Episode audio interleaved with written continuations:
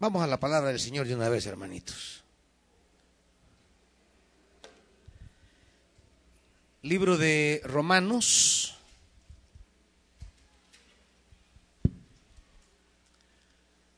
Libro de Romanos, capítulo 1.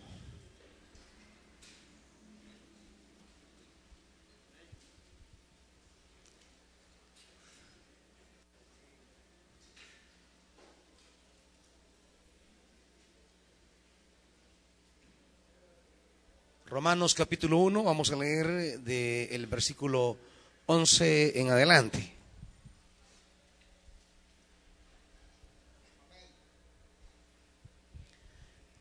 Estamos hermanitos. Dice la escritura, tengo mucho deseo de verlos para impartirles algún don espiritual que los fortalezca Mejor dicho, para que unos a otros nos animemos con la fe que compartimos.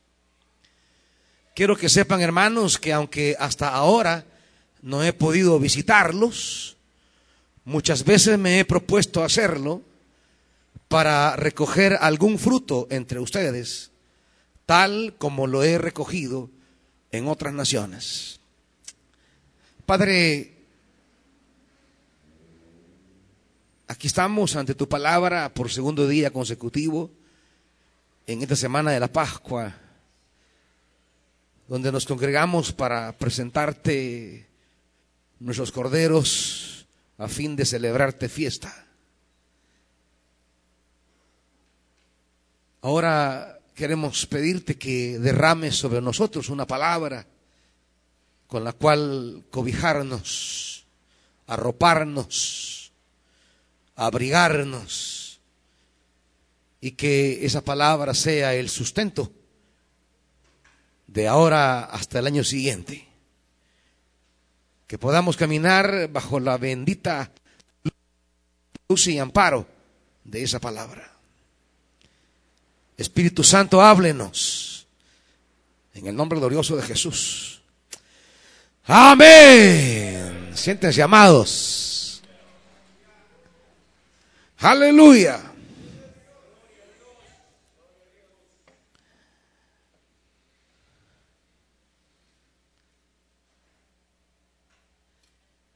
No tenemos una noción clara sobre quién fundó la iglesia en Roma.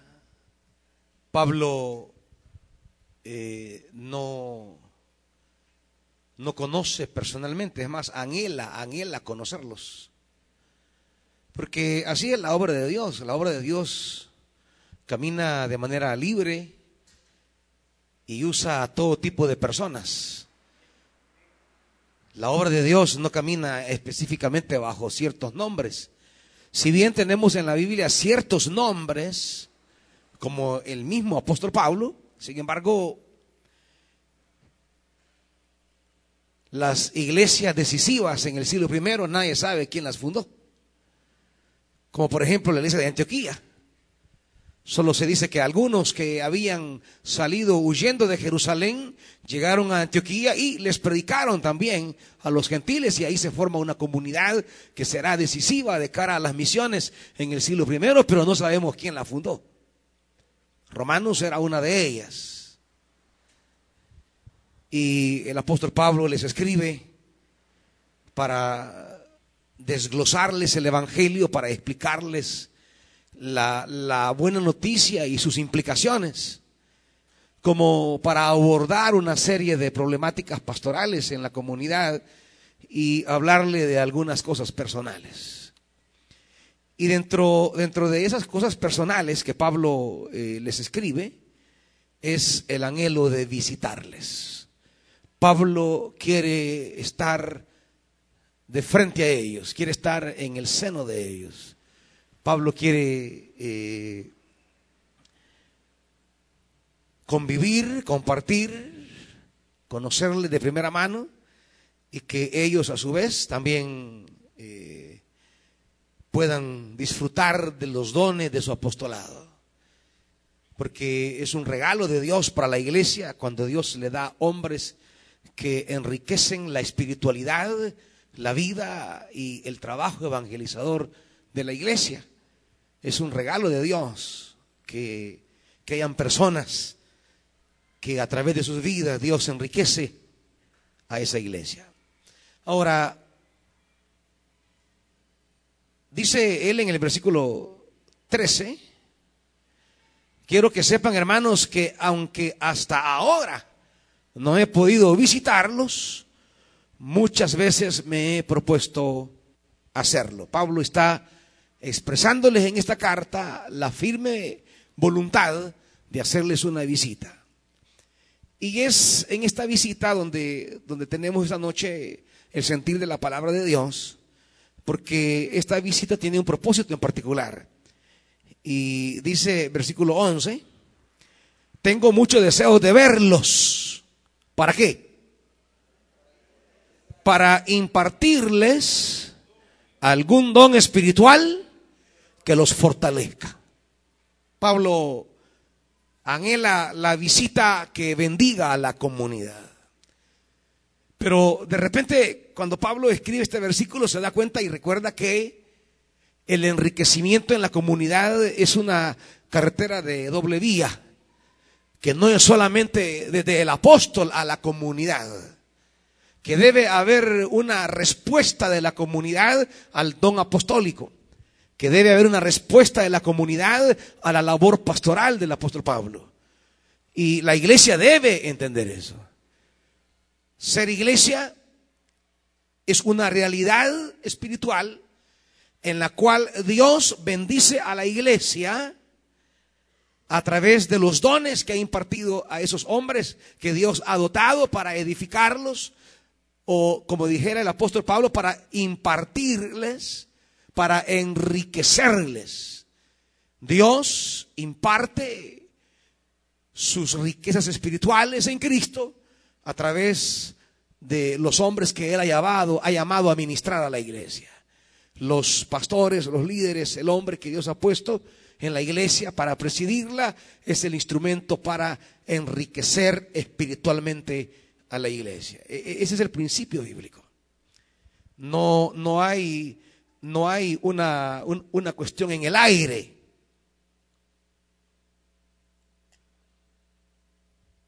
Dios bendice a la iglesia a través de los hombres que él ha llamado a bendecir a la iglesia. Por eso Pablo le dice a Timoteo, acompáñeme, en la segunda carta,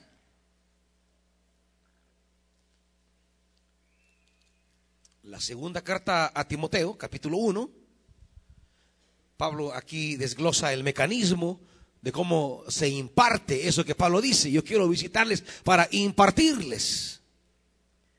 Y dice capítulo 1, versículo 6 de la segunda carta a Timoteo. Por eso te recomiendo que avives la llama del don de Dios que recibiste cuando? ¿En qué momento Timoteo recibe el don de Dios? Cuando el apóstol Pablo impone las manos. Ese es el don neotestamentario, el mecanismo neotestamentario de cómo se entrega, cómo el Espíritu transfiere, transfiere los dones. Por eso Pablo va a decir más adelante, Timoteo, no imponga las manos con ligereza. Es una cosa muy, muy precisa porque es impartición, es eh, enriquecer la vida espiritual de los demás.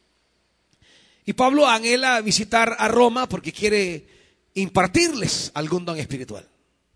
Pablo quiere visitarles porque a través de su visita apostólica, a través de su presencia pastoral, a través de los llamados que él ha tenido y las facultades divinas que ha recibido, él va a equipar a la iglesia. Por eso Pablo dirá en el capítulo 4 de Efesios, Véanlo rapidito para que vea este, este, este, este, este, este pensamiento, cómo es que Pablo concibe este enriquecimiento espiritual por parte de la iglesia y la iglesia debe entender cómo funciona esto, hermanitos.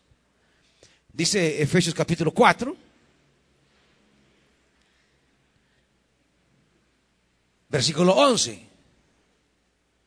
Él mismo constituyó a unos apóstoles, a otros evangelistas, ¿está conmigo ahí? Perdón, a unos apóstoles, a otros profetas, a otros evangelistas y a otros pastores y maestros a fin de capacitar al pueblo de Dios para la obra del servicio, para edificar el cuerpo, a fin de capacitar. El griego traduce literalmente a fin de equipar.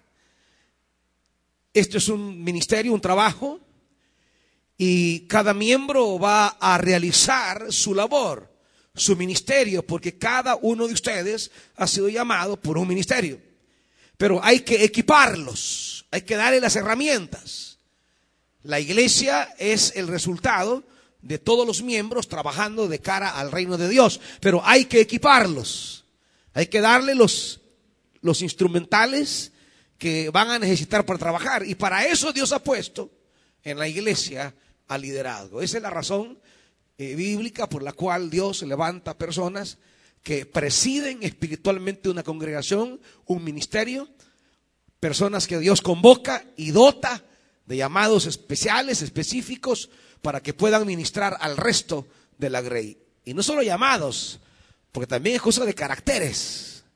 Dios dota de manera integral a la persona para poder ministrar, porque llevar un pueblo no es fácil, hermanitos. Es una carga, una carga muy complicada, muy pesada, muy diversa. Es una, es una realidad espiritual que pesa sobre los hombros, dice el apóstol Pablo. Y, qué decir, dice que la situación de las iglesias se agolpa sobre mí día tras día. El trabajo pastoral requiere una persona con un carácter muy definido, muy fuerte, muy, muy aguantador, porque el trabajo pastoral requiere una serie de, de sacrificios, de paciencia, tolerancia, de, eh, de aguante, digamos, porque trabajar con la gente no es fácil, hermanito. Y cuando digo trabajar con la gente me refiero a ustedes, no, no, no, no a la gente de los buses. Me refiero a ustedes, me refiero al liderazgo, me refiero al equipo pastoral, me refiero a los líderes de ministerio, me refiero eh, eh, a, a, cada uno de los ministerios que, que tienen sus peculiaridades, sus particularidades, sus comportamientos, sus personalidades y, muchas pues a veces eh, son tan problemáticas y cargadas, tensionantes, eh, aparte de los problemas que a muchos les aquejan y uno tiene que intervenir y, ver cómo se resuelven, cómo salen adelante. Eh, y luego cargar con, la crítica constructiva o destructiva, con las difamaciones, con, con un montón de cosas que, que siempre vienen. Se requiere que que el hombre que está al frente o el líder de cada ministerio se requiere que tenga temple. Porque si no, se lo acaban en dos patadas, hermanitos. ¿Verdad? Si no, vean cuántos líderes a veces rápido terminan tirando la, la, toalla porque no logran resistir el peso del trabajo pastoral. O cuántos pastores, pues, a corta edad los tienen todos temblorosos ya, eh, con hipertensiones, con diabetes, con, con, con la cara de lado, ¿cómo se llama? Con derrames. ¿verdad? Y, ahí andan los pobrecitos medio, medio, medio cascorbos ya por la vida. Así que se requiere pues cierto temperamento para poder sobrellevar todas estas situaciones, pero, pero se requiere también ciertas capacidades divinas para poder bendecir a la comunidad, para que la comunidad sea edificada espiritualmente, que, que, que el pueblo reciba de parte de Dios los frutos de la palabra. Que el pueblo reciba las bendiciones que vienen con atesorar la palabra. Que el pueblo siente que en la administración de la palabra Dios está presente. Dios está allí para activar en nosotros una serie de dones divinos que nos empujan a caminar en medio de sus luchas, de sus batallas, de sus crisis. Ustedes tienen problemas personales, familiares, problemas con la mujer, con el marido, con los hijos, con la economía, con los trabajos, con los proyectos, con los negocios, y, algunos hasta consigo mismos que ni ellos mismos se quieren, ¿verdad? Pero bien, la, la intención de la palabra es cultivar en ustedes el sentir divino. Que a través de la palabra se despierten en ustedes pensamientos, anhelos, deseos, compromisos divinos y que a través de la palabra sean instruidos y guiados en la medida que ustedes le dan cabida. Le dan cabida a la palabra y esa palabra, al darle cabida a ustedes, pues produce en ustedes un cierto rumbo de vida, una cierta calidad de decisiones que traerán sobre ustedes bendiciones de parte de Dios. Y esto es lo que Pablo quiere. Pablo quiere visitarles para impartirles. Pablo quiere visitarlos para enriquecerlos, Pablo quiere visitarlos para, para llenarles, para fortalecerles con algún don espiritual. Así que cuando, cuando el pastor, el siervo ora para impartir en la vida de ustedes, ahí está obrando el Espíritu Santo. No en virtud mía, sino en virtud del llamado que Él me ha dado. Es decir, está respaldando el don que me ha entregado, el llamado que me ha entregado y, él está usando al, al, a ese hombre, quizás imperfecto, indudablemente, pero lo hace en virtud de que en su divina gracia y soberanía lo llamó para que sea instrumento de impartirles a ustedes dones y regalos espirituales de parte de Dios, enriquecerles en la vida espiritual. Y, y, y este es el mecanismo divino de, trabajar en la vida espiritual el mundo espiritual tiene sus leyes espirituales, sus formas espirituales y sus misterios espirituales. Y, y quizás el misterio más grande es que Dios nos llame a nosotros, quizás los menos, los menos indicados, eh, los menos eh, eh, dignos, en los que menos pensó la gente un día, llamarnos para convertirnos en instrumentos para impartir dones espirituales a través de ustedes, hermano, a través de nosotros para ustedes, hermanitos. Así que a la hora de interceder y orar por ustedes, no tiene que ver nada mi cara, tiene que ver el llamado divino. Es cosa del llamamiento celestial, hermano, que a Dios así le plació. Y así le ha placido levantar hombres y mujeres a quienes Él usa para su gloria, a quienes Él levanta Quizá alguna hermanita no sea de su agrado, pero Dios la ha levantado para, para ser líder de un ministerio, para ser eh, eh, eh, instrumento de Dios. Y usted no es quien va a decidir a través de quién quiere recibir bendiciones, hermanita. Usted va a recibir la bendición a través de que a quien el Padre ha elegido.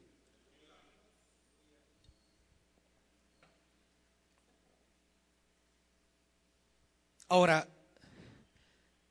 Pablo cuando le dice a la iglesia, tengo deseo de verles para impartirles un don espiritual, como que pasa a corregir en el versículo 12 la, la incipiente idea que se puede apropiar de la congregación de pensar que el Evangelio es una cuestión donde ustedes solo van a recibir.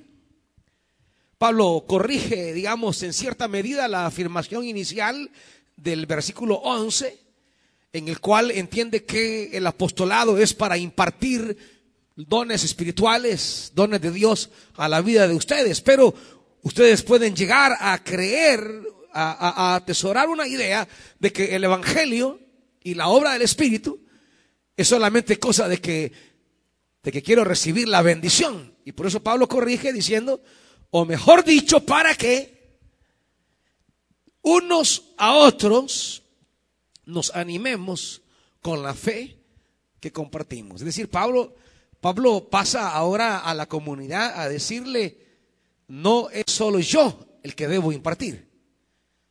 Si yo voy a impartirles como apóstol, ahora viene la palabra clave de la comunidad.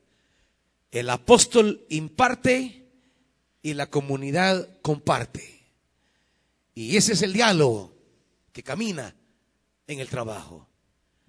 El apóstol imparte, la comunidad comparte. Por eso dice, con la misma fe que compartimos. Y ahí están las dos palabras. Versículo 11, impartirles. Versículo 12, compartimos. Es decir, la comunidad debe compartir. Y eso es lo que pasa a explicar en el versículo 13 qué significa el compartir. Quiero que sepan, hermanos, que aunque hasta ahora no he podido visitarles, muchas veces me he propuesto hacerlos. ¿Para qué? ¿Para qué, hermanitos? Pablo va a impartir cuando les visite, pero este es doble vía. Yo les voy a visitar para impartirles, pero también les voy a visitar para qué?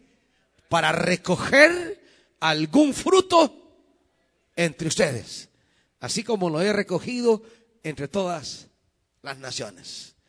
Vengo a impartirles y ustedes deben de compartir. O sea, yo voy a recoger el fruto que ustedes van a compartir.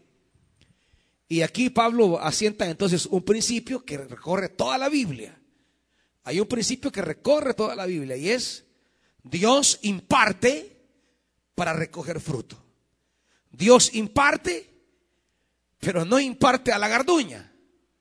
Imparte para generar compromisos. Ya lo vamos a ver en, en, en, en Corintios. Fíjese este principio. Dios imparte para generar conciencia, generar compromiso, y luego que ha impartido, Dios espera recoger. Es el principio. Y si usted ha pedido a Dios y Dios le ha impartido, quiero que sepa que si usted ha sido destinatario de lo que Dios ha impartido, quiero que entienda que Dios va a pasar a recoger el fruto. ¿Me entiende? Es que, es que, es que, es que esté de doble vía. No es solamente decir, Dios dame, Dios dame, Dios dame, Dios dame. Cuando Dios nos da es porque va a pasar a recoger el fruto. Y a nosotros se nos olvida eso. Se nos olvida que Dios va a recoger el fruto. Hay dos pasajes que vamos a entender brevemente para esto, el libro de Isaías, capítulo 5, para que entienda que este es un principio que recorre toda la Biblia, no es solamente, no es algo sencillo. Dame un poquito más de volumen, por favor, al monitor. Capítulo 5 de Isaías, rapidito, hermanitos, para que vea que este es el obrar divino, este es el principio divino. Yo quiero impartirles, pero ustedes deben compartir. Yo quiero impartirles, pero ustedes deben, yo voy a recoger el fruto de lo que he impartido. ¿Están oyendo eso? Capítulo 5 de Isaías. Dice la escritura, cantaré en nombre de mi amigo querido una canción dedicada a su viña. Mi amigo querido tenía una viña en una ladera fértil. Fíjese bien. Vea todo lo que, lo que el amigo va a impartirle a la viña. Primero, una ladera fértil y dice, la cavó, la limpió de piedras y la plantó con las mejores cepas. Edificó una torre en medio de ella y además preparó un lagar. Y aquí viene ahora el principio. El que ha impartido, ahora viene a recoger. Él esperaba que diera buenas uvas, pero acabó dando uvas agrias. Versículo 4. ¿Qué más se podría hacer por mi viña que yo no lo haya hecho? Yo esperaba que diera buenas uvas. ¿Por qué dio uvas agrias? Ahora, ¿qué voy a hacer? Dice Dios. Cinco. Voy a decirles lo que haré con mi viña. Le quitaré su cerco y será destruida. Derribaré su muro y será pisoteada. La dejaré desolada y no será podada ni cultivada. Le crecerán espinos y cardos. Mandaré que las lluvias no lluevan, que las nubes no lluevan sobre ella ¿Cuál es el principio entonces? Dios hizo todo lo que podía hacer para su viña. Dios le dispensó lo mejor a esa viña. Dios le dio el mejor trato a esa viña. Dios enriqueció de lo mejor a esa viña. Pero él iba a recoger frutos. ¿Está oyendo eso? ¿Usted quiere los cuidados divinos? ¿Usted quiere las atenciones divinas? ¿Usted quiere los bienes divinos? ¿Qué debe entender entonces? ¿Ah? Que un día Dios pasará recogiendo los frutos. ¿Me está oyendo? Los bienes divinos exigen un fruto de parte nuestra. Los actos divinos, las acciones divinas con nosotros, se espera de parte de Dios que dé frutos. Y si no hay frutos, la sanción es terrible. El Señor dice, ¿qué voy a hacer? Le quitaré, derribaré, dejaré, no será podada, no lloverá, no lloverá sobre ella. O sea, Dios va a dejar a la viña en orfandad. Si ustedes, amados hermanos, han recibido de parte de Dios bendiciones, jamás debe olvidar que Dios va a recoger el fruto. Si Dios ha impartido, el Dios que impartió es el Dios que recogerá. ¿Me está oyendo? Este caminar con Dios es de doble vía. No es la religiosidad, es la relación con Dios. No es aquello solamente del asadón, para adentro, para adentro, para adentro, para adentro. No. Tratar con Dios es asumir una cierta responsabilidad para con Dios. Y dice Lucas,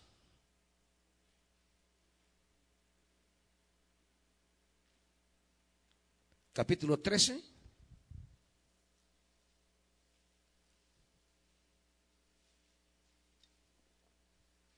Lucas 13. Rápido esa hermanitos. Versículo 6. Entonces les contó esta parábola. Un hombre tenía una higuera plantada en su viñedo, pero cuando fue a buscar fruto en ella, ¿qué pasó? No encontró nada. Así que le dijo al viñador, eh, mira, ya hace tres años que vengo a buscar fruto en esta higuera y no he encontrado nada. Córtala.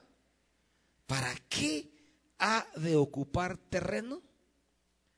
Señor, le contestó el viñador, déjala todavía por un año más, para que yo pueda cavar a su alrededor y echarle abono. Así tal vez en adelante de fruto. Si no, córtala.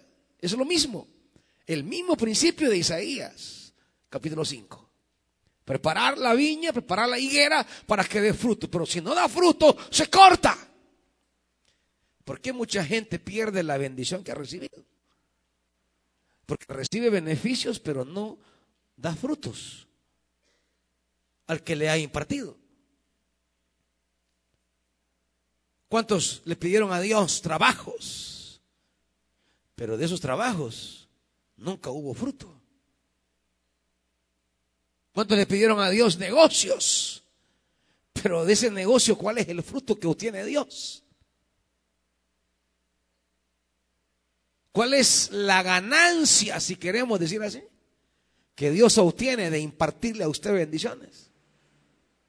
¿Cuál es el fruto que Dios recoge de aquello que le ha otorgado y le ha entregado a usted, hermanito. O sea, el principio es básico, es elemental. Ahí está en la Biblia. Yo no tengo ni que agregar más nada. El principio es Dios te imparte, pero pasará recogiendo el fruto. Y entonces, ¿qué hace inútil mis proyectos? Pues el no darle fruto a Dios. Ese es el principio bíblico, ahí no hay, no hay nada más que andar agregando. Y quien quiera hablar, que hable, pero ahí está en la Biblia. Es el principio divino. Y mi tarea es enseñárselos. Y que usted lo atesore y lo recoge en su corazón y descubra el potencial de ese principio.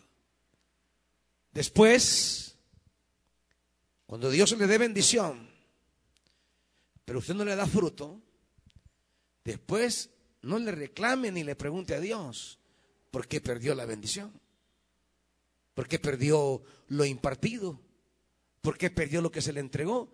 El principio está claro. ¿Qué voy a hacer con una viña que no me da el fruto? ¿Qué voy a hacer con una higuera que no me da el fruto? Pues el resultado es sencillo, córtalo. El resultado es que Dios deja de impartir. Voy a derribar el muro, voy a quitar lo otro, voy a ordenar que no caiga la lluvia. Es decir, voy a negar mi asistencia divina. Y hermanitos, ¿qué somos si Dios no nos acompaña con su bendición? ¿Qué somos? ¿Qué va a prosperar en nuestra vida si Dios no, no nos cubre con su gracia y su bendición? ¿Cómo hará productiva la obra en nuestras manos? ¿Cómo, ¿Cómo será fructífera la obra de sus manos? Yo le pregunto, de lo que usted le ha venido a pedir aquí a Dios, ¿qué ha ganado Dios? ¿Qué es lo que usted le devuelve a Dios? ¿Cuál es el fruto que ha recogido el Señor?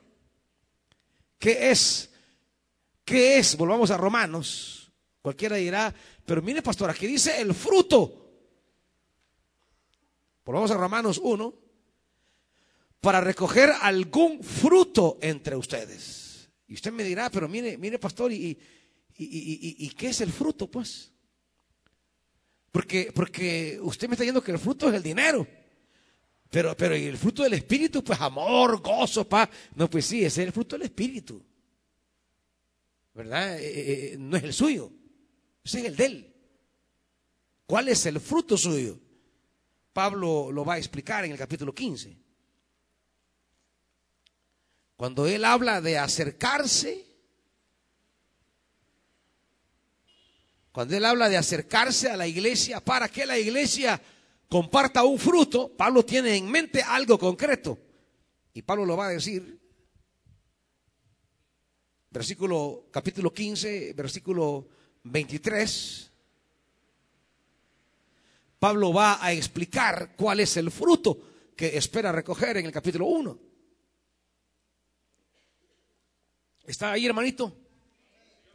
Dice 23, pero ahora ya no me queda un lugar donde trabajar en estas regiones y como desde hace muchos años anhelo verlos, tengo planes de visitarlos cuando vaya rumbo a España. Espero que después de que haya disfrutado de la compañía de ustedes por algún tiempo, me ayuden a continuar el viaje. Oiga bien, me ayuden a continuar el viaje. ¿Y, de qué ayuda está hablando? Pues. ¿Eh? Si yo llego para impartirles, pero ustedes no son el destino último porque hay otras zonas que quiero también bendecir e impartir, pero ustedes una vez recibieron impartición, ahora ustedes deben ayudarme para que yo continúe impartiendo a otros. ¿Entienden el principio, hermanitos? El que ha recibido de Dios ayuda al mensajero para que vaya a bendecir a otros como me ayudó aquí. Es el principio. Es como que le digamos, usted, usted que recibió en un renuevo algo maravilloso de Dios, usted ya está empeñado de por vida con Dios, hermanito. Usted debería ser el primero en trabajar para que los renuevos continúen, porque usted fue bendecido en un renuevo. El que fue bendecido en una noche de buenas nuevas debe decir, no hombre, así como yo recibí en una noche de buenas nuevas, yo quiero trabajar y quiero contribuir para que eso siga sedando, para que otro reciba lo que un día yo recibí. Pero tenemos una mentalidad tan, tan cerrada y tan egoísta que una vez habiendo recibido la impartición de Dios a mi vida, me quedo quieto, cómodo, tranquilo, pasivo y no me interesa que aquello que un día llegó a mí pueda llegar también a otro. Ahí no oigo amén, hermanito. No vayan a hacer las palabras de bendición que, ay, amén, y hasta la lágrima, amén, amén. Pero cuando es de entender compromisos, relaciones, aquello en lo que Dios me bendijo, yo, debo, yo estoy comprometido para que eso siga bendiciendo a otro. Aquello que en lo que Dios me alcanzó, aquello que Dios usó para cubrirme, aquello que Dios usó para rodearme, aquello que Dios usó para sacarme y, y, liberarme. Yo estoy comprometido para que eso continúe. Por eso Pablo dice, les quiero visitar para que ustedes me ayuden a continuar el viaje. Y sigue diciendo 25. Por ahora voy a Jerusalén para llevar ayuda a los hermanos. O sea, aquí se está ya definiendo el tema del fruto que espera allá en el 1, en el uno, en el capítulo 1. El fruto, pues, son cosas concretas. Pablo está hablando de dinero. Y dice, eh, llevarle ayuda a los hermanos, ya que Macedonia y Acaya tuvieron a bien hacer una colecta para los hermanos pobres de Jerusalén lo hicieron de buena voluntad, aunque en realidad, oiga esto, el principio paulino, aunque en realidad era su obligación. O sea, la iglesia lo hizo de manera voluntaria. Pero en esto Pablo habla que no es cosa de voluntario. Pablo coloca un principio de obligatoriedad. Y dice, aunque ellos lo hicieron de buena voluntad, pero en realidad era su obligación. ¿Por qué? ¿Por qué, hermanitos? ¿Están leyendo o no conmigo, pues? ¿Qué dice Pablo? Porque si los gentiles han participado de las bendiciones espirituales, ajá, están en deuda con ellos para servirle con ¿De qué, ¿De qué habla entonces Pablo de recoger fruto? ¿De qué habla? De bendiciones materiales. ¿Qué es lo que vengo a recoger de ustedes? Bendiciones materiales. Y aquí están las bendiciones espirituales y las bendiciones materiales. Ahí está el binomio. Bendiciones espirituales, bendiciones materiales les traigo para impartir algún don espiritual, pero debo recoger de ustedes un fruto. Y eso es lo que la gente no entiende. Eso es lo que le cuesta entender al creyente.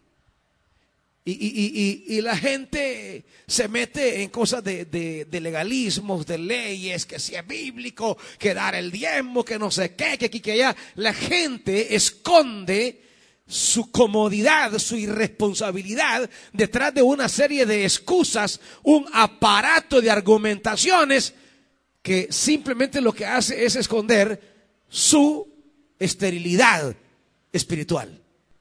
Porque el principio es claro. Comienza en el capítulo 1. Yo voy a impartirles don espiritual, pero voy a recoger fruto de ustedes. Y el concepto se amplía aquí en el capítulo 15.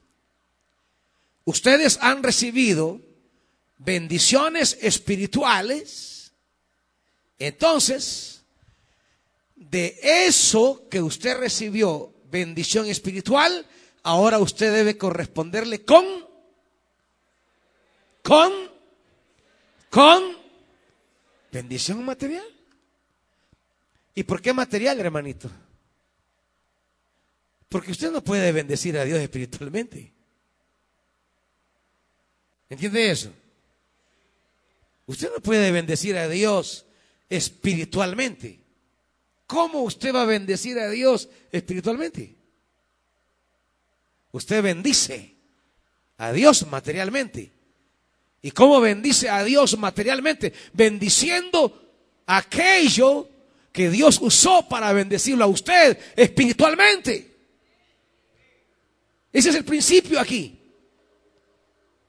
Es el principio que ya veremos más adelante, es el principio que traerá toda clase de bendición a nuestra vida. Pablo dice, estoy reuniendo una ofrenda para bendecir a los hermanos de Jerusalén, los hermanos judíos de Jerusalén. Y dice, bueno, los hermanos de Macedonia y Acaya lo hicieron, lo hicieron voluntariamente, dice Pablo. Pero él explica que aunque no lo hubieran hecho voluntariamente, esa era qué? ¿Qué era? ¿Qué era? ¿Y para ustedes qué es? Aunque no quieran, hermanitos. Aunque no les guste. Aunque usted diga, es que a mí no me gusta nada obligado. Es que, es que en realidad no me importa. Yo le digo lo que el principio bíblico establece. Y el principio bíblico dice que es su obligación corresponder con bienes espirituales a aquello que ha traído a su vida bendiciones, perdón, corresponder con bendiciones materiales a aquello que ha traído a su vida bendiciones espirituales. Y esto es y esto que estoy hablando de la obra de Dios, hermanito. Estoy hablando de los ministerios de la iglesia, estoy hablando de, lo que será de bendición la fiesta de Dios para muchos niños, para muchas niñas. Estoy hablando de, de, toda la bendición que se realiza a través de los ministerios, a través de todas las iniciativas pastorales que hay en la iglesia, la bendición que corre. Estoy hablando la bendición de Dios a través de los ministerios. Ni siquiera les he hablado a través de la bendición que usted recibe a través del pastor. Porque también sería su obligación bendecir al pastor con bendiciones materiales, las bendiciones espirituales que Dios le ha dado a través de él. Pero yo no insisto en esto porque como dice el apóstol Pablo, no quiero que vayan a pensar que quiero que me den cosas. Como se lo dirá a los filipenses. Eh, eh, no quiero que quiero, no quiero que piensen que quiero sacarles cosas, dice el apóstol Pablo. Pero en realidad, dice Pablo, es su obligación. Porque aquel a través del cual Dios les ha bendecido espiritualmente, es su obligación. No es que si les cae bien, no es que si les gusta, es que es simplemente que si Dios les ha bendecido espiritualmente, ustedes deben bendecirlo materialmente. Pero a ustedes ni un guineo se les cae, hermanitos. ¿Verdad? Son contaditos los hermanitos que bendicen materialmente al pastor, con alguna camisita, con eh, algún tequilita. Eh, pero es la obligación, dice el apóstol Pablo. Así que, si le vamos a hacer una fiesta al Señor, el principio es, si Dios les ha bendecido espiritualmente, usted es su obligación contribuir con las bendiciones materiales para honrar a ese Dios que lo ha bendecido espiritualmente. Porque eso es lo que vamos, es una fiesta en honor al Señor, es proclamar su grandeza, su bondad, su fidelidad, es proclamar que Él ha sido bueno, es reunirnos todos como hermanos. Allí vamos a estar con los hermanos del Rey te mandó a llamar, con los hermanos del Ministerio Ezequiel, que Dios nos ha bendecido enormemente. Eh, vamos a estar con los niños y niñas de todas las comunidades, con los jóvenes de todas las zonas, hombres, mujeres, ancianos.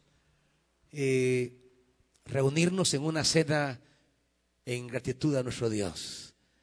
Y si ese Dios nos ha colmado de sus bendiciones, debemos corresponderle entonces.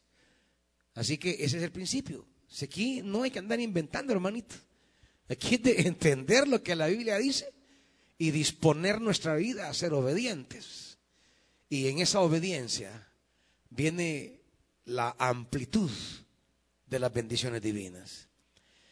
Así que Pablo dice, lo hicieron de buena voluntad, aunque en realidad era su obligación hacerlo, porque si los gentiles han participado de las bendiciones espirituales de los judíos, están en deuda con ellos para servirles con las bendiciones materiales. Y mire lo que dice. Así que una vez que yo haya cumplido esta tarea y entregado en sus manos este fruto, ¿cuál fruto? ¿Cuál fruto? Diga lo que le cuesta decir, hasta les cuesta decir. Las bendiciones materiales que la iglesia dará. Ese es el fruto. El fruto del que habla en el capítulo 1 es este. Cuando yo haya entregado este fruto, dice Pablo. ¿Cuál fruto? El que vengo a recoger. Vengo a recoger el fruto, su bendición material que usted da como compartimiento de la bendición espiritual que a usted le ha sido impartido. A usted le ha sido impartido bendición espiritual, usted debe compartir ahora bendición material y ese es el fruto para el apóstol Pablo. ¿Y qué es la semana de la Pascua? La semana de la Pascua es Dios recogiendo el fruto de todo lo que le ha impartido en el año. Por eso es que a usted se le entrega en enero el Cordero para que conforme la bondad de Dios, la fidelidad de Dios, la manera en que Dios ha venido acompañándole, usted vaya guardando, guardando, guardando, guardando, guardando, para prepararle fiesta al Señor, porque en la Pascua es el momento de recoger el fruto. Y la pregunta es, ¿hallará Dios fruto? Se acercará a la vid y encontrará uvas como él las esperaba. Se acercará a la higuera y encontrará los higos que él esperaba. O simplemente ahí estará el bulto lleno de orejas, de, lleno de, de hojas, pero sin fruto. Esta semana Dios se acercará a usted como higuera, como vid. Quizá estará frondosa, ¿va? Porque ha comido bien en el año, pero, pero tendrá frutos. ¿Tendrá frutos? Dios le ha alimentado el año, le ha sostenido el año, le ha abierto puertas el año, la ha hecho pasar en todo el año le ha colmado en todo el año. Ahora la pregunta es, ¿y esa higuera estará frondosa solo de ramas y, hojas o presentará fruto? ¿Y cuál es el principio? El principio es que al no haber fruto, pues Dios pierde interés en la vida, pierde interés en la higuera. Ese es el punto. Acompáñenme a 2 Corintios, vamos a seguir la lectura de donde lo dejamos ayer. Ayer leímos la parte que hacía que hacía pensamiento con el mensaje de ayer. Hoy vamos a leer la siguiente parte que hace pensamiento con el tema de recoger fruto hoy. 2 Corintios 9.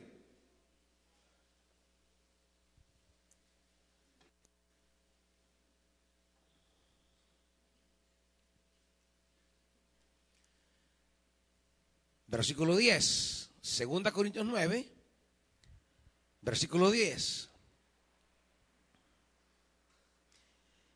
El que le suple semilla al que siembra, también le suplirá pan para que coma, aumentará los cultivos y hará que ustedes produzcan una abundante cosecha de justicia.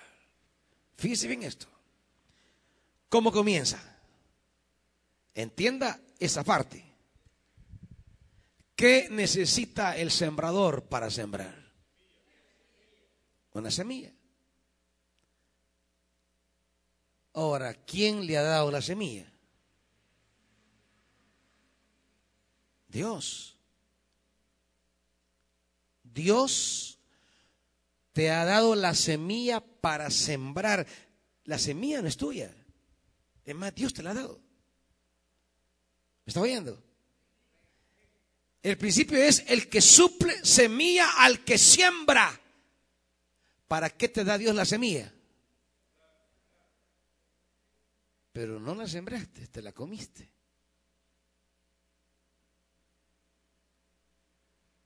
Cuando tenemos la semilla, no la queremos sembrar, nos la queremos comer. Y si en algo no miente la Biblia, es que Dios a todos nos ha dado semilla. La pregunta es si la hemos sembrado. Porque la semilla es para sembrarla. Y nadie este año podrá decir, a mí no me han dado semilla. Dios te ha suplido semilla, hermanitos. Lo que sucede es el principio. Dios imparte semilla y la semilla la debo sembrar. Pero yo tomo la semilla y me olvido de sembrarla. Porque me encanta que me impartan, pero no me interesa compartir. Porque me encanta bendiciones espirituales, pero no me encanta bendición material. ¿Por qué a veces se nos complica tanto el mundo material? ¿Por qué a veces en el mundo espiritual caminan bien bonitos y en el mundo material tan trabados? ¿Por qué de repente en el mundo espiritual, claro, porque el mundo espiritual no es suyo, ese es de Dios. Gente que en el mundo espiritual bien preciosa y, y, es instrumento de Dios y hace y levanta y dice, porque se está moviendo en un mundo que Dios le ha impartido. Porque el mundo espiritual no lo ha conquistado usted. El mundo espiritual no lo ha logrado usted. El mundo espiritual no lo ha alcanzado usted. El mundo espiritual se lo ha impartido Dios. Y usted se mueve muy bien en el mundo espiritual porque es el mundo de lo que Dios le ha dado a usted. Pero de repente en el mundo material el que se mueve lindo en el mundo espiritual está trabado en el mundo material. ¿Por qué? ¿Por qué, hermanito? Usted lo sabe. ¿Por qué? ¿Por qué? Porque usted no ha entrado. No ha entrado a ese mundo en el que Dios obra. Porque recibió la semilla y no la sembró. Porque Dios lo atendió con la mejor cerca, el mejor eh, lagar, le dio la mejor cepa, le puso una torre, la cuidó, pero usted no le dio las uvas. Porque Dios le protege, le abona, le cuida y usted no le da higos. ¿Y qué sucede entonces? Dios pierde interés en la vid que no le da frutos. Dios pierde interés en la higuera que no le da frutos. Pero la higuera o la vid que le da frutos, dice, corta las hojas secas, la poda, la abona, la cuida para que siga dando frutos. ¿Me está viendo? ¿Por qué se entrampan muchos en el mundo material? Porque no han aprendido a entrar a la lógica divina del mundo material. Y es que cuesta. Si, si, si yo no le puedo decir que es fácil entender estos principios. No son principios de David Ramos, ni de Betania, ni nada, no, son los principios de la Biblia. El mundo espiritual y el mundo material se relacionan entre sí. Hay quien lindo para ministrar en el mundo espiritual, pero está, está seco en el mundo material. Nada le revienta, nada le destraba. Y comienza un proyecto y ¡pum! entrampado, no le avanza, todo enredado. Y cada esfuerzo no le produce, no le fructifica, no le revienta. Se mete a negocios en el mundo material y le va mal. ¿Por qué? Porque hay un principio operativo en la Biblia. Aquí está. Aquí está. Pero uno, a los pastores les da miedo decírselo a la gente por tanta, tanta crítica y cosas que se dicen. Yo ya desde que vino el pastor Campos entendí esto y me quitó ese miedo, me quité de temor, entendí eso, que yo era el responsable mientras yo no les enseñara los principios, yo era el responsable de su pobreza material. Pero si yo ya se los enseño, ya no soy yo el culpable, ya es usted. Por eso los enseño con la libertad y la autoridad de la palabra, porque no quiero ser yo el responsable delante de Dios de su entrampamiento material, de su limitación, de su pobreza o su estrechez ya al soltar la palabra, ya quede en usted y yo estoy libre delante del que me llamó. Ya es usted si decide tomar el principio, agarrarlo para usted o simplemente comerse la semilla porque la verdad que creo que es lo mejor. Que eso hubiera hecho la mujer cuando Elías le dice, dame de comer y dice, no, yo solo tengo lo último para mí, y para mí no fregué vos, viejo galgo, aprovechado. Y se lo hubiera comido. Pero hasta allí hubiera llegado.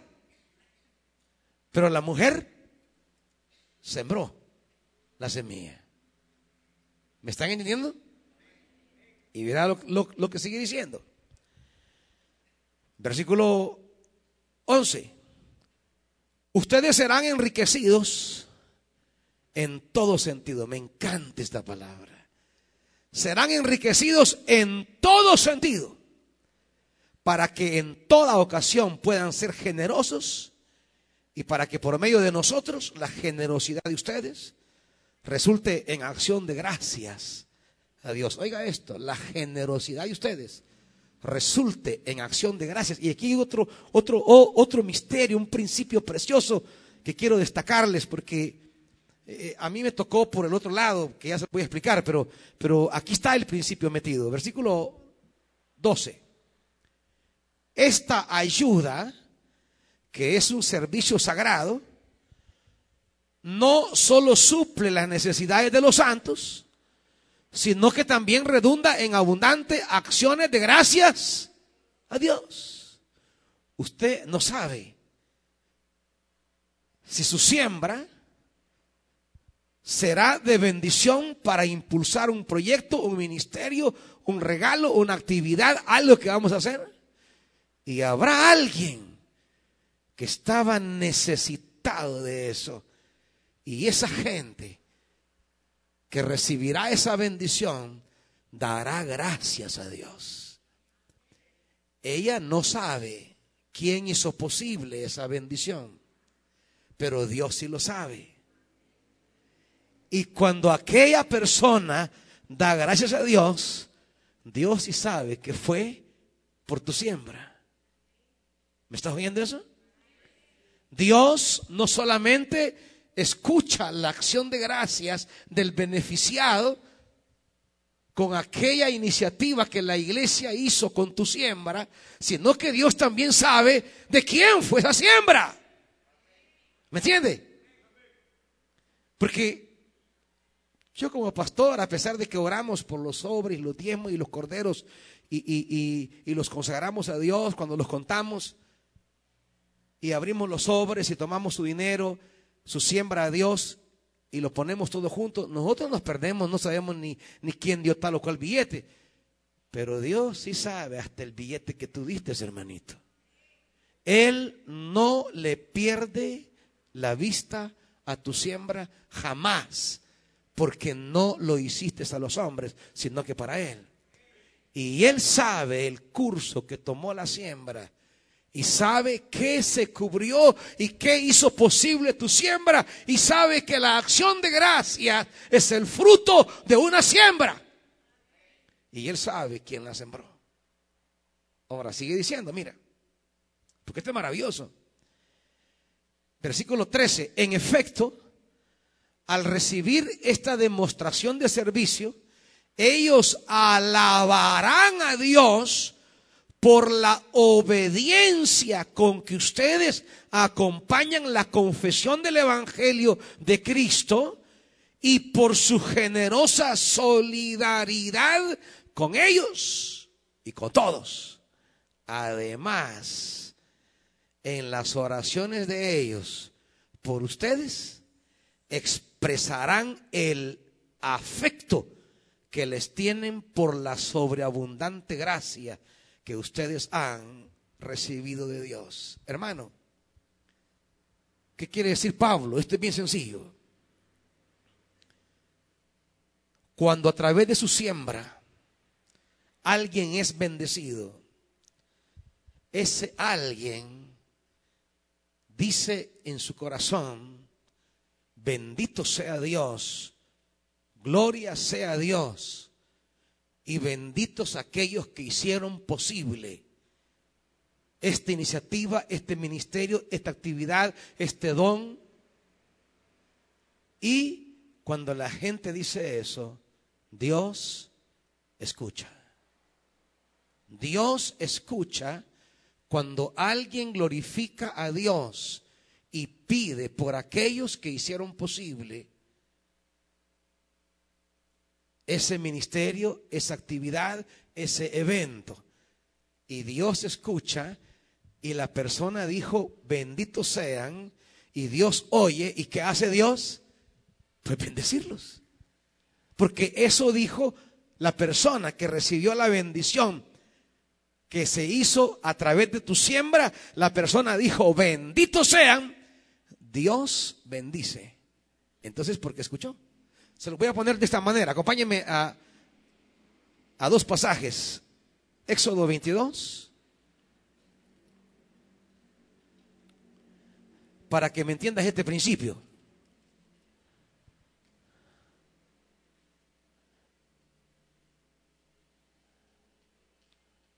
Éxodo 22. ¿Está ahí? Versículo 22. No explotes a las viudas ni a los huérfanos, porque si tú y tu pueblo lo hacen y ellos me piden ayuda, ¿qué? ¿Qué? Yo te aseguro, va, tomemos esto en las dos vías. Si lo que tú haces es no ayudar a estos necesitados. Y ellos claman a mí, ¿qué dice? Yo atenderé su clamor. Ahora, pero si tú vienes y bendices con tu siembra, y estos claman, pero claman para bendecir, ¿qué va a hacer Dios? Pues oirá su clamor. Ese es el principio con el que Pablo está trabajando en 2 Corintios. El resultado de nuestra siembra traerá bendición a alguien y esa persona levantará acción de gracias y Dios entenderá que esa acción de gracias es fruto de una siembra, dice Pablo.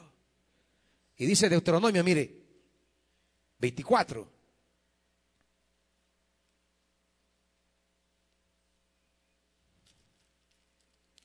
Deuteronomio 24.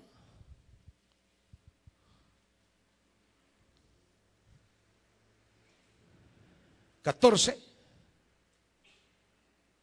No te aproveches del empleado pobre y necesitado, sea un compatriota israelita o un extranjero.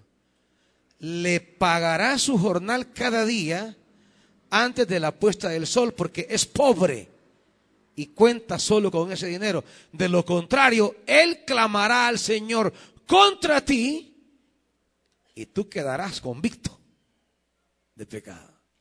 Es el mismo principio.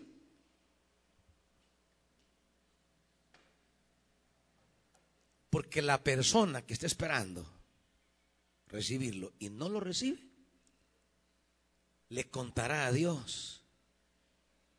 Y Dios escucha la oración. Lo mismo es el principio aquí en Corintios. Cuando tu siembra trae bendición a una persona, esa persona levantará acción de gracia de Dios. Y esa acción de gracia de Dios levantará una bendición al que ha hecho la siembra, porque Dios sabe, Dios sabe quién es el que ha sembrado. Por eso Pablo dice que en esas oraciones expresarán, expresarán lo que ustedes han recibido de parte de Dios. Por eso él reitera, y vuelvo a leer el versículo 11, ustedes serán enriquecidos en todo sentido, para que en toda ocasión puedan ser generosos y para que por medio de nosotros la generosidad de ustedes resulte en acción de gracias a Dios. ¿Cuántas acciones de gracias se levantarán en todo lo que haremos en la fiesta al Señor? ¿Cuántas acciones de gracias se han levantado a lo largo del año en todos los ministerios que hemos impulsado?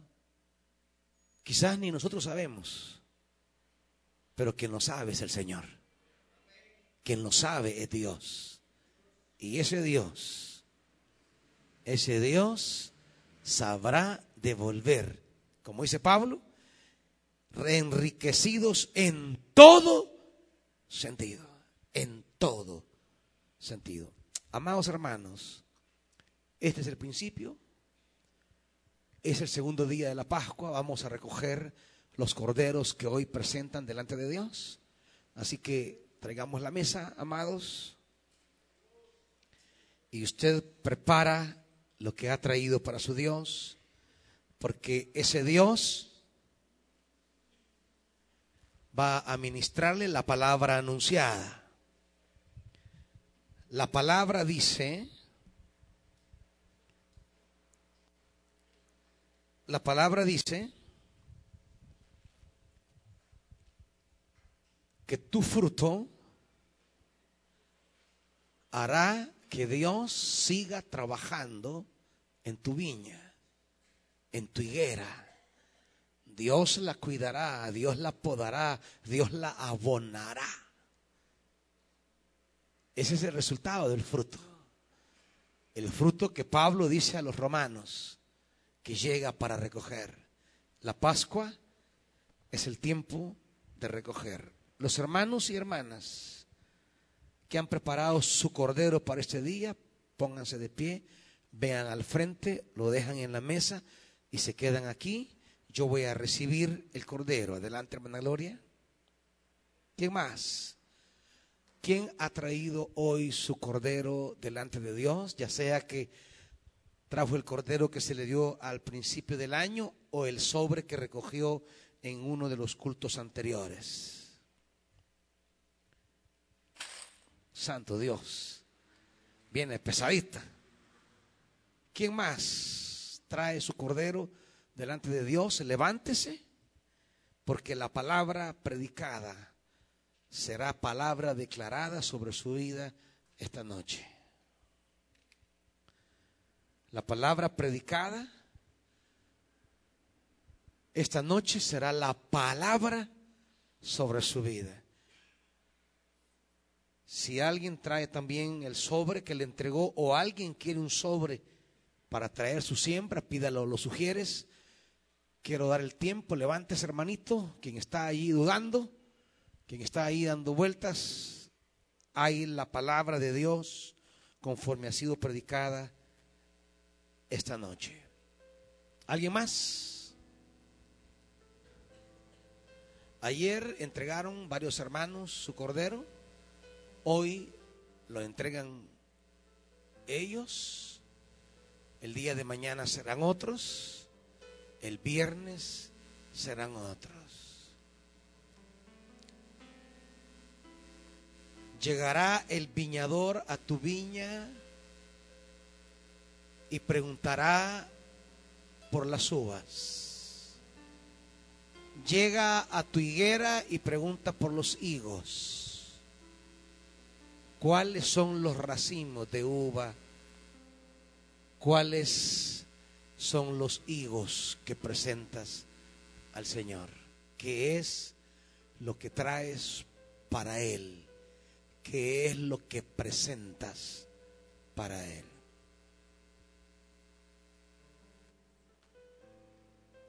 Padre,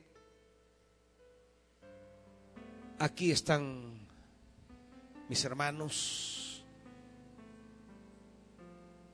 Adelante, hermanitos, en la palabra. Quédense aquí. Quédense adelante. Porque la palabra que hoy se ha predicado será una palabra declarada para ustedes.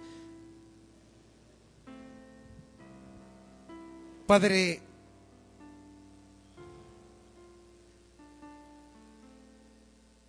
aquí está el fruto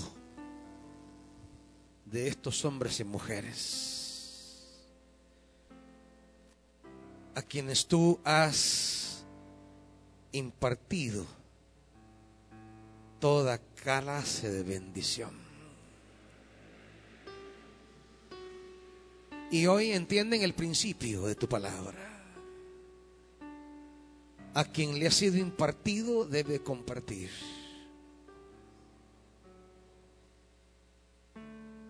porque Dios ha invertido en ellos.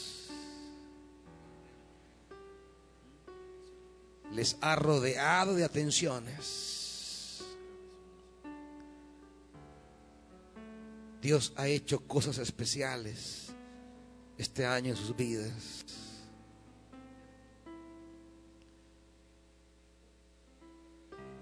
Tú has sido bueno en la vida de ellos.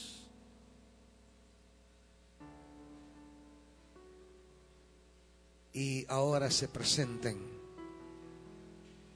para decir, este es el fruto, este es mi fruto.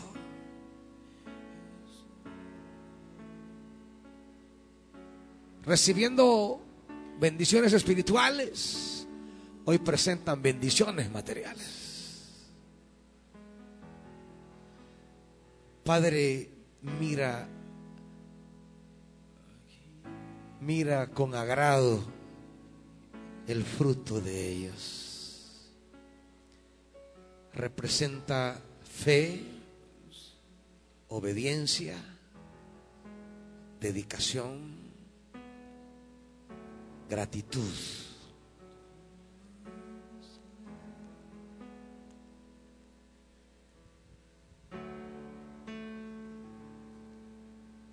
Padre,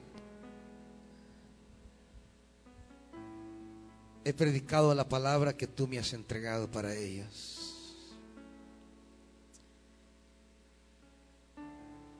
Y ahora quiero declarar, Dios, que esta palabra predicada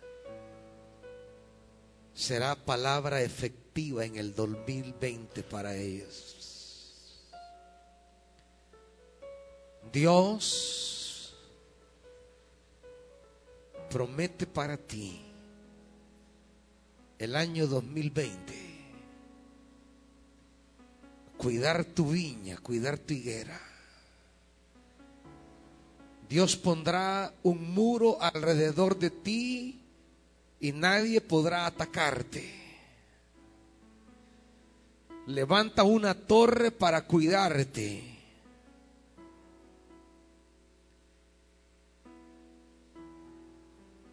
Y te va a adornar de las mejores cepas. Porque Él trabaja con nosotros con lo mejor.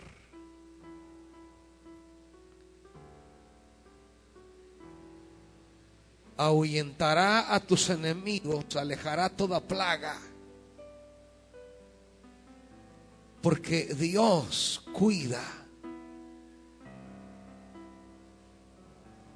la vid que le da frutos. Dios cuida la higuera que le da frutos. Y ustedes han presentado frutos. Dios te, te abonará para enriquecer tu fruto.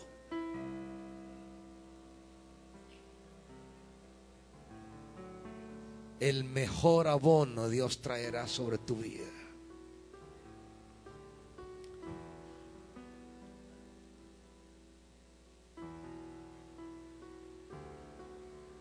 Se van a abrir puertas que tú ni te imaginas. Dios te sorprenderá. Dios sorprenderá este matrimonio este año. Dios les sorprenderá. Ustedes no imaginan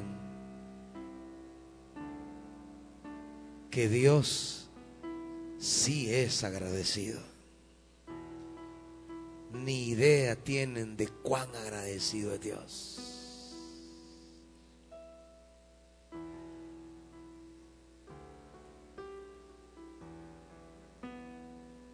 Les llevará por caminos que hoy ni siquiera piensan.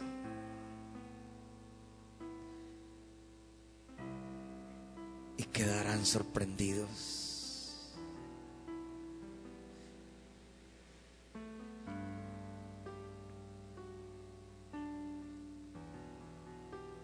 Padre, sobre esta mujer. Sea eficaz tu palabra. Eficaz.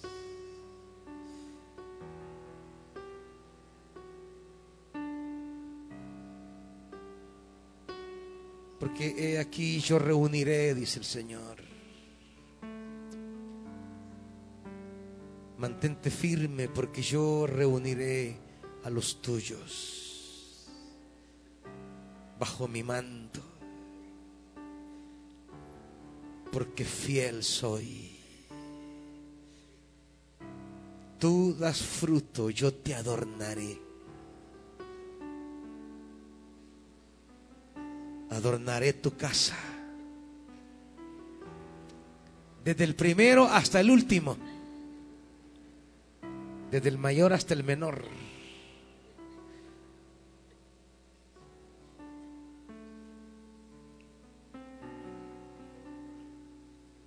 Que tu palabra sea eficaz sobre este hombre, Dios.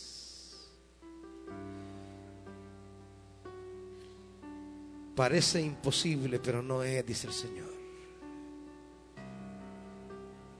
He aquí pongo mi mano sobre ti.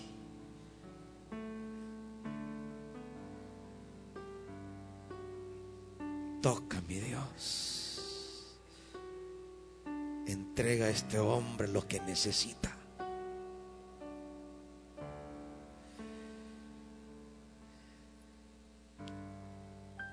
Parece imposible, pero ese es mi campo, dice Dios.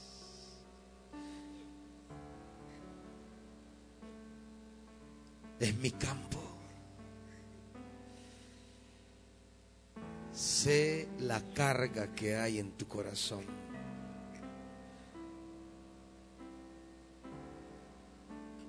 He visto tu fruto. Hoy levanto la carga sobre ti y tendrás paz. Tendrás paz. Yo te alegraré. Como nunca has alegrado tu corazón.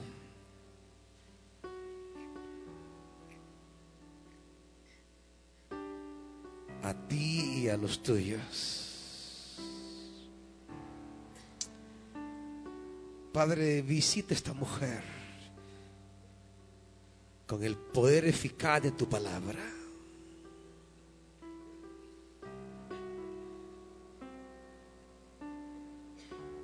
No se terminarán tus años sobre la tierra sin ver con tus ojos lo que me has pedido, dice el Señor.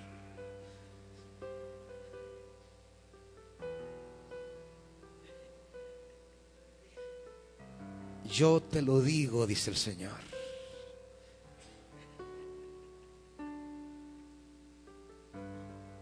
Con alegría lo contemplarás.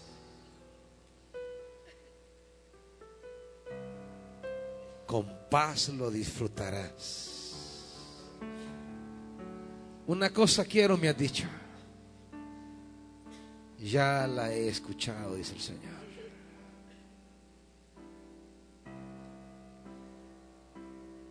Padre, visita tu sierva, Dios.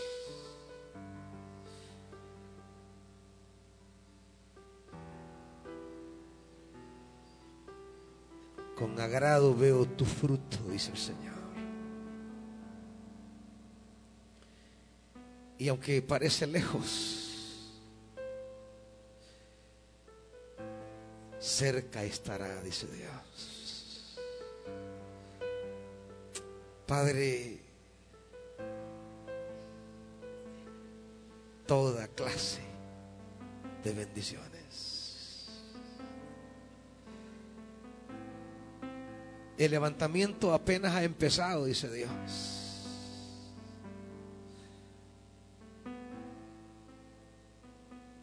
Viene un año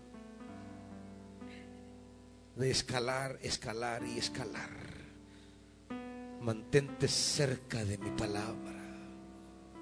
Da fruto a su tiempo. Porque mucho más que lo que un día tuvo tus manos, yo pondré, dice Dios. Porque he abierto puertas para que se desaten las habilidades que te he dado tus manos he liberado. Y prosperará lo que hagas, dice el Señor.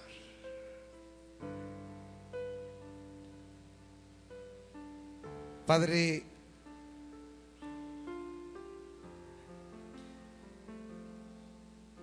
gracias por la palabra entregada esta noche y porque esa palabra se cumplirá en la vida de cada uno de ellos.